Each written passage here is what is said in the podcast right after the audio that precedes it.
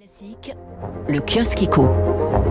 Il est 6h37, les grands titres de la presse économique en ordre dispersé ce matin. Commençons avec les échos qui s'intéressent au vaccin. Comment l'Europe peut monter en puissance, un mea culpa.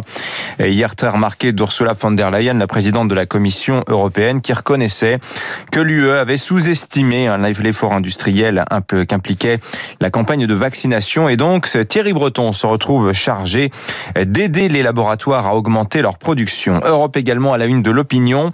À propos cette fois du plan de relance hein, qui tarde à arriver, c'est que la Commission européenne, écrit ce journal, n'est pas vraiment aidée par les 27. Hein. Le plan à 750 milliards, jugé trop petit par certains, euh, doit être ratifié par chaque État membre. Un nom et tout est bloqué.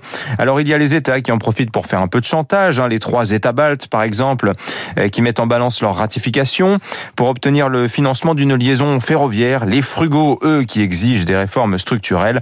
Bref, le casse-tête européen habituel. Le Figaro lui met à la une, euh, à la une de son de ses pages saumon, la crise de la restauration qui déstabilise fournisseurs, agriculteurs, industriels, distributeurs, transporteurs, tous victimes collatérales hein, de la fermeture des 200 000 cafés, bars et restaurants français, suspendus tous à la date du 6 avril où ils pourraient être autorisés à rouvrir. En attendant, les vaches sont maigres hein, pour les producteurs de pommes de terre, de café, de bière, les grossistes en vaisselle également.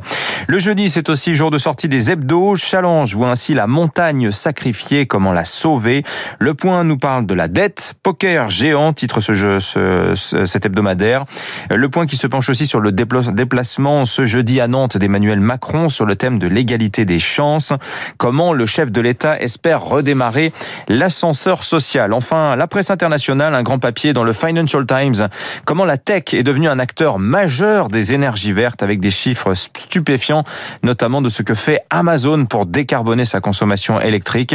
Enfin, si vous ne comprenez rien à ce qu'est un SPAC, eh bien lisez le Wall Street Journal qui va vous montrer en infographie la SPAC mania qui s'empare de Wall Street. La SPAC en français, on traduirait ça par société en blanc-seing hein, qui lève des fonds en bourse euh, en promettant d'utiliser l'argent pour acquérir une entreprise non cotée. Une fois l'opération bouclée, la SPAC se rebaptise du nom de la société acquise. Depuis juillet, à Wall Street, il y a plus de SPAC que d'entrées en bourse traditionnelle et des entrées en bourse, il y en a eu plus de 400 l'année dernière à Wall